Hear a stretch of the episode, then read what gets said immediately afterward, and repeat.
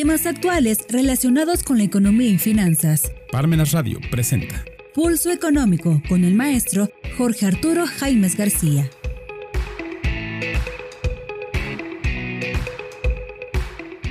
¿Qué tal amigos? Este es su programa Pulso Económico, programa correspondiente a este martes 7 de noviembre, en la última fase de este año 2023 que termina. Pues bien, en esta ocasión vamos a platicar temas económicos, como es nuestra costumbre en el programa de Pulso Económico, ya que la economía a todos nos concierne.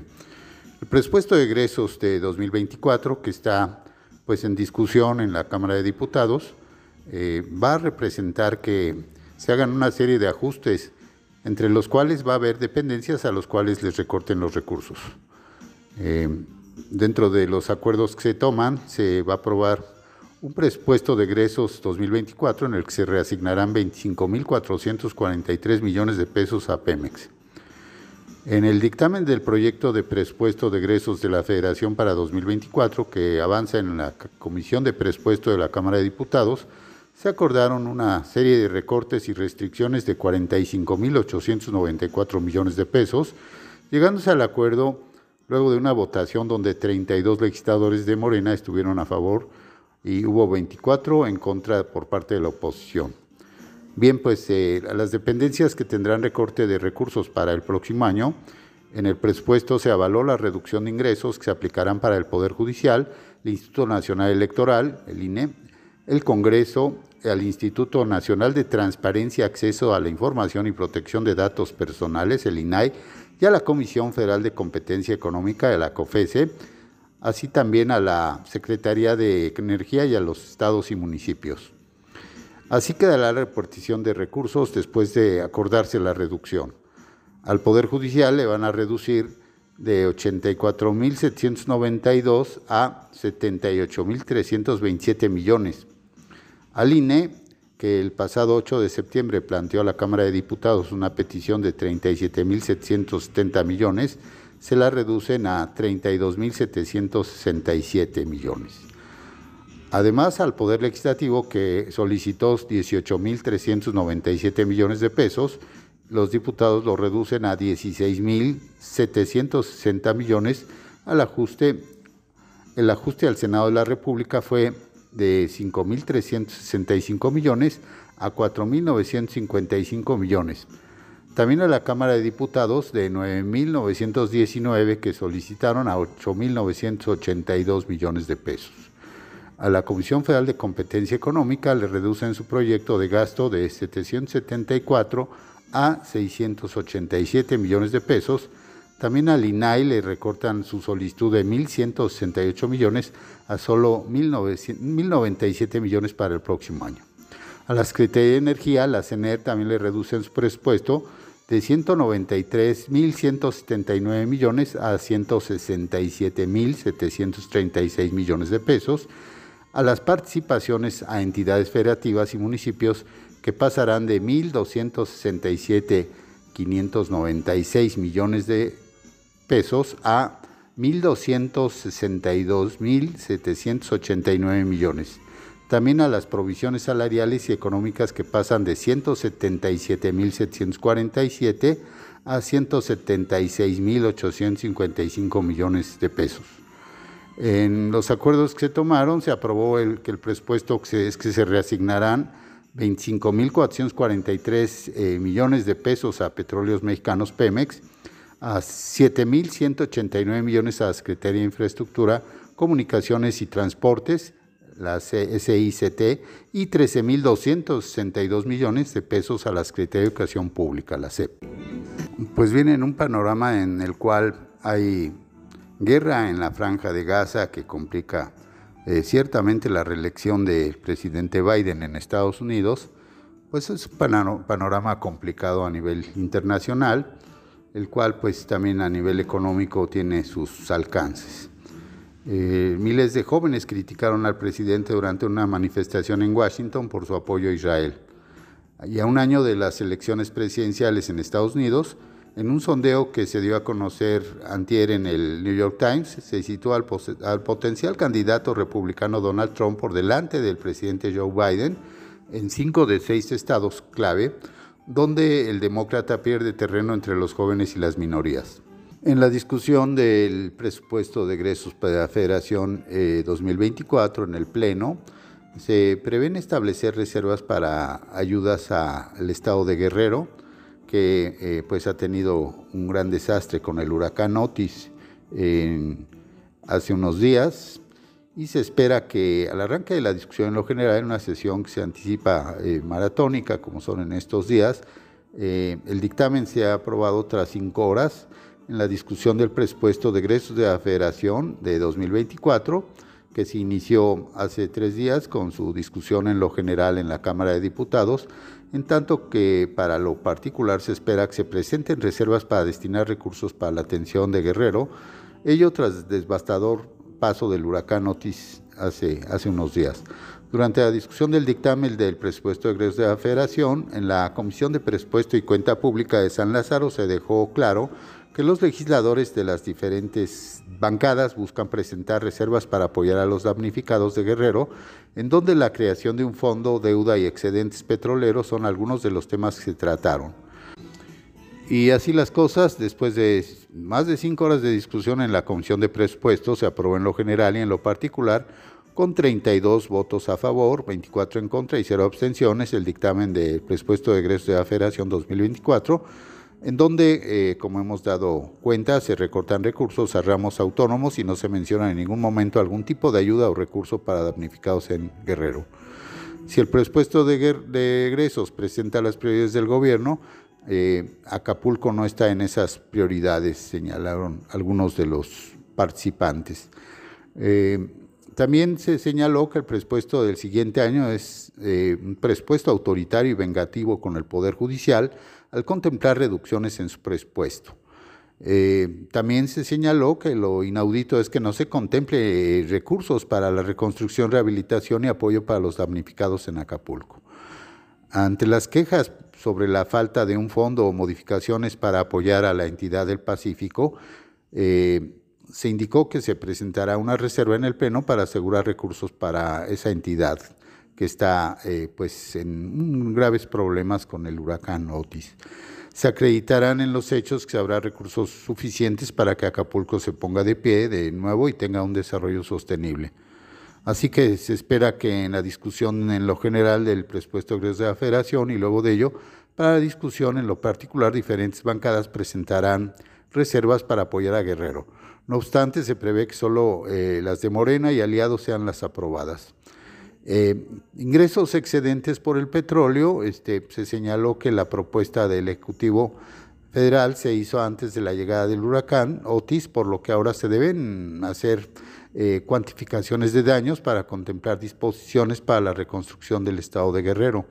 Se estima que para reconstrucción se requieren 300 mil millones de pesos y al parecer las medidas del Ejecutivo Federal eh, son este, eh, correctas en cuanto a que también se tiene que sumar economías y ahorros del gobierno federal en el 2023, se tienen que sumar los ingresos excedentes por, ingresos petroleros. El tema de los ingresos petroleros excedentes ha sido una de las eh, recurrentes en la discusión, dado que en las últimas semanas se ha observado un incremento en el precio del barril del petróleo. Así eh, se recordó que la, ley de ingresos de la federación del siguiente año se fijó un precio de barril de 56.7 dólares. No obstante, durante la ronda de los ronda actualmente los 76 dólares, eh, por lo que se propuso la creación de un fondo para la atención de, de ese estado devastado de Guerrero. Si se considera que por cada dólar del precio de petróleo sea superior al precio fijado en la ley de ingresos de la federación, los excedentes estarían sumando 13.400 millones de pesos. Con los primeros 6 dólares se podría conformar una bolsa de hasta 80.400 millones de pesos para la emergencia que enfrenta el puerto de Acapulco. Se explicó en una intervención fuera de la Comisión de Presupuesto. Asimismo, algunos legisladores consideraron prudente el uso de la deuda que se contratará para poder atender a los damnificados cuyo monto aprobado para el siguiente año es de 1.9 billones de pesos en el caso del endeudamiento interno. Pues eh, dentro de lo que se discutirá para el próximo año, el gobierno del presidente López Obrador propone un gasto histórico total de 9.006 billones de pesos en donde se dé prioridad, como en años pasados, a megaobras y programas sociales insignias de la actual administración. En el dictamen aprobado por la Comisión de Presupuesto y Cuenta Pública no prevé ningún cambio respecto a propuesto por el Ejecutivo Federal, más que reducciones en el presupuesto propuesto para ramos autónomos, así como ampliaciones en el de Petróleos Mexicanos Pemex, la Secretaría de Educación Pública, la SEP y la Secretaría de Infraestructura, Comunicaciones y Transportes, SICT. En total, las reasignaciones en el gasto serán eh, del orden de 46.266 millones de pesos. Y si bien hoy no hay ninguna partida respecto a Guerrero, Erasmo González Robledo, presidente de la Comisión de Presupuesto, señaló que las prioridades para el siguiente año serán eh, para el bienestar, la educación, la salud y la reconstrucción de Acapulco. Amigos, los invitamos a continuar con nosotros en Pulso Económico, en Parmenas Radio, después de estos breves mensajes. Si te interesa algún tema en particular, te invitamos a solicitarlo a nuestros teléfonos de contacto o en nuestras redes sociales. Regresamos. Seminario Anual en Defensa Fiscal de Emergencia 2024. Únete a más de 24 seminarios informativos y sesiones en vivo cada jueves de cada mes. Nuestros seminarios incluyen material de apoyo, constancia de participación y un diploma especial anual. Además, si te inscribes anticipadamente, recibirás un regalo especial, el libro Obligaciones, Cargas y Angustias sobre el beneficiario controlador del doctor Silvino Vergara Nava. No pierdas esta oportunidad única de fortalecer tus conocimientos en defensa fiscal. Inscríbete ahora.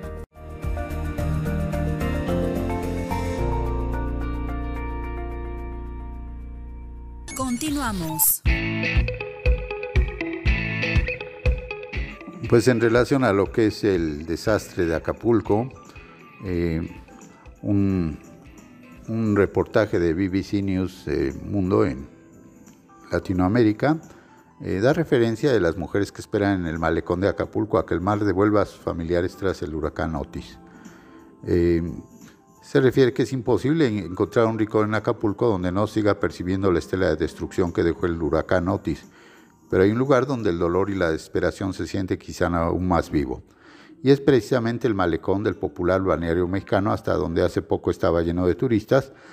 Ahora se reúnen los familiares trabajadores de barcos que desaparecieron aquí tras el impacto del huracán y que según las cifras oficiales eh, dejó un total de 46 muertos y 56 personas en paradero desconocido. Ha pasado semana y media, pero siguen sin saber de ellos y son principalmente mujeres que llegan al malecón desde la mañana y no se van hasta que al anochecer la ciudad, que aún tiene problemas de suministro eléctrico, se sume en una parcial oscuridad. Aquí esperan esas mujeres cada día durante horas por novedades de su paradero o por si alguien les trae noticias de algún herido apareció en el hospital o por si, desgraciadamente, en el nuevo cuerpo encontrado en el agua podría poner fin a su incertidumbre pues sí, los cuerpos que el mar se lleva este, están esperando que los devuelvan porque ha habido eh, pues labores de, búsqueda intensa. Sin embargo, este, ninguno de los que esperaban que la fuerza de Otis sería, sería tanta que acabaría partiendo en dos y hundiendo a muchas de sus lanchas. Por trabajar esa trágica madrugada, el 25 de octubre, algunos trabajadores recibieron un pago extra de 200 pesos mexicanos lo que pues a muchos les costó la, jugarse la vida por menos de, 12 dólares. Eh, y esa, esa desolación sin ayuda en el caso de gente como se da referencia a Epifanio García de 43 años, que aquí lo conocen como Felipe, con más de dos décadas de experiencia como marinero, daba de comer a los peces bajo el agua y eh, pues en las lanchas de fondo de cristal en las que trabajaba. No ganaba más de 40 dólares a la semana, eh, también esclavadista, y se lanzaba al agua desde gran altura a cambio de una propina de los turistas. Eh, es injusto, yo le decía que no fuera cuando había huracanes, pero él es tan responsable que decía que pues, de ahí comen y esa noche ya no regresó. Em, muy cerca de donde estaba la taquilla de la empresa donde trabajaba y que pues voló prácticamente por los aires. Pues Acapulco se, se, se sostiene del turismo y ahorita pues turismo es lo que no va a tener hasta que no haya una reconstrucción eh, a fondo. Eh, desgraciadamente pues para lo que es el panorama de desastre que deja el, desastre natural del huracán Otis, pues vino otro desastre que es el, esas personas que salen a aprovechar el caos y arrancaron cajeros, entraron incluso a, sucursales bancarias trabajando y exigiéndoles a los empleados que les entregaran el dinero, o sea, saltando prácticamente las sucursales, muchas de las cuales tuvieron que eh, cerrar por motivos de inseguridad. Y así las cosas, pues eh, de colonias que tuvieron que poner barricadas porque pues eh, la amenaza de los, de los maleantes en estas circunstancias eh, pues sale lo peor de, la naturaleza humana en, estas condiciones de, desastre, en los cuales el saqueo pues se intensificó y donde se vio que había una total ausencia de derecho ante la falta de seguridad y de vigilancia. Pues así las cosas, se, se ha limpiado las principales vialidades, se ha despejado la autopista, pero sin embargo, pues eh, las todo lo que es el, pues el panorama de desolación ahí está. Y así las cosas en ese escenario de terror que dejó el huracán Otis, el cual entró con la máxima categoría, categoría 5, que es una de las la más alta en el, la escala Saffir-Simpson. Eh, en, más allá del malecón, Acapulco sigue luciendo completamente devastado más de una semana de que Otis lo arrasara. Eh, ya se puede circular por carretera, pero los árboles caídos, los edificios de lo que solo quedó el esqueleto, eh, barro, los cristales y techos que volaron por todas partes ofrecen una imagen dantesca. La basura se acumula en las calles y el olor se impregna en la nariz y garganta. Algunos vecinos la queman haciendo más insoportable los más de 30 grados centígrados de temperatura, eh, de la que no hay manera de aliviarse con ventilador o aire acondicionado, el servicio eléctrico, al igual que el agua corriente o internet, siguen sin funcionar correctamente en parte de la ciudad. Algunos vecinos dicen que es como una película de terror, como una ciudad fantasma en la que todas las tiendas y grandes almacenes continúan cerrados y destrozados tras el huracán y posteriores saqueos masivos. El ejército desplegó para tratar de mantener el orden y resguardar las pocas gasolineras o bancos que vuelven a dar servicio.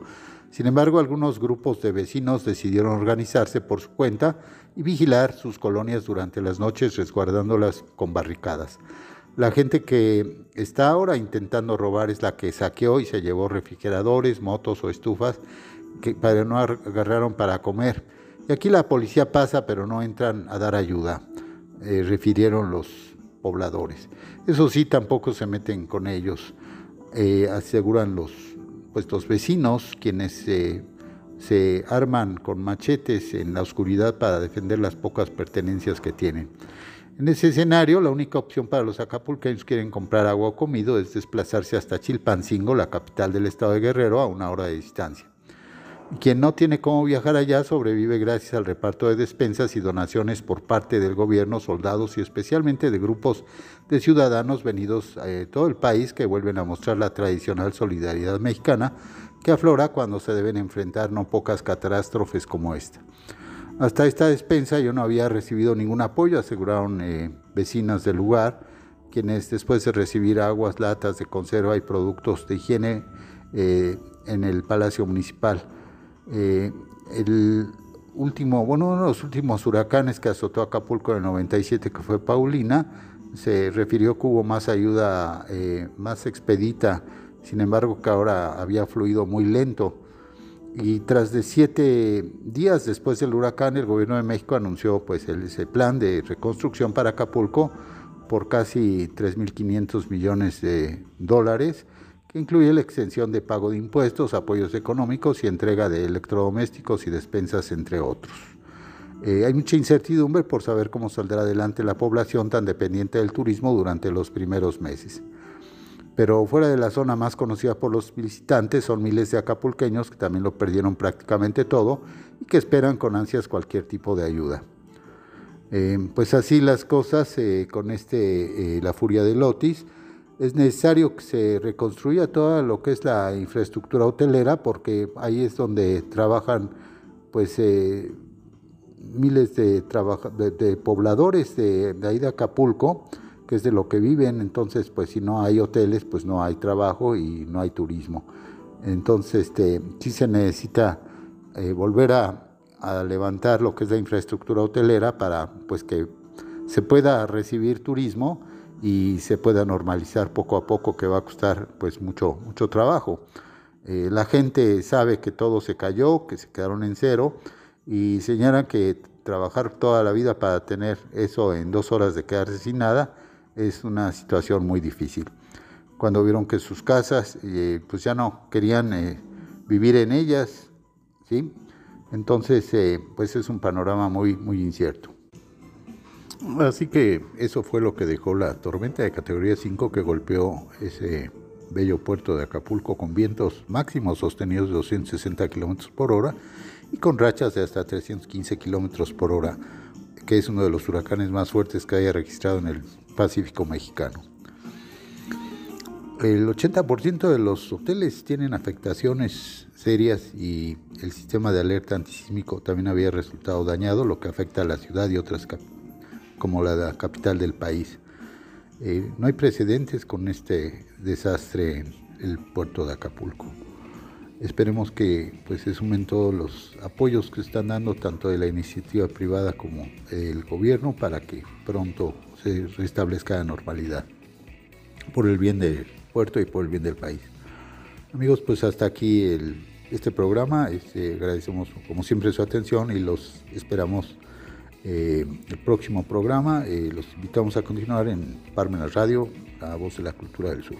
Hasta pronto. Parmenas Radio presentó Pulso Económico